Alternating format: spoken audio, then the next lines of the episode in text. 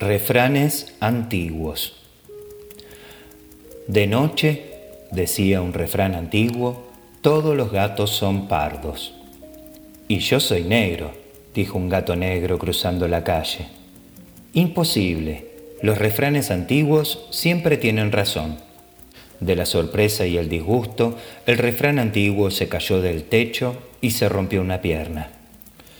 Otro refrán antiguo fue a ver un partido de fútbol se acercó a un jugador y le dijo al oído, mejor solo que mal acompañado.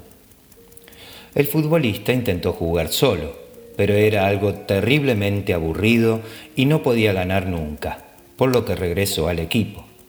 El refrán antiguo de la decepción cayó enfermo y tuvieron que extirparle las amígdalas.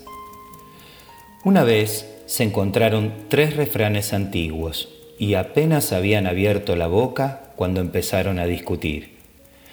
El que da primero, da dos veces, dijo el primero. En absoluto, exclamó el segundo, en el medio está la virtud.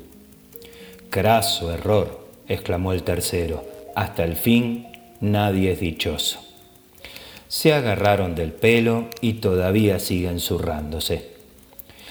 Luego tenemos las historias de aquel refrán antiguo que tenía ganas de comerse una pera y se puso bajo el árbol mientras pensaba. La fruta madura cae por su propio peso. Pero la pera no cayó hasta que no estuvo podrida del todo y se aplastó contra la cabeza del refrán antiguo que, muy disgustado, presentó la renuncia.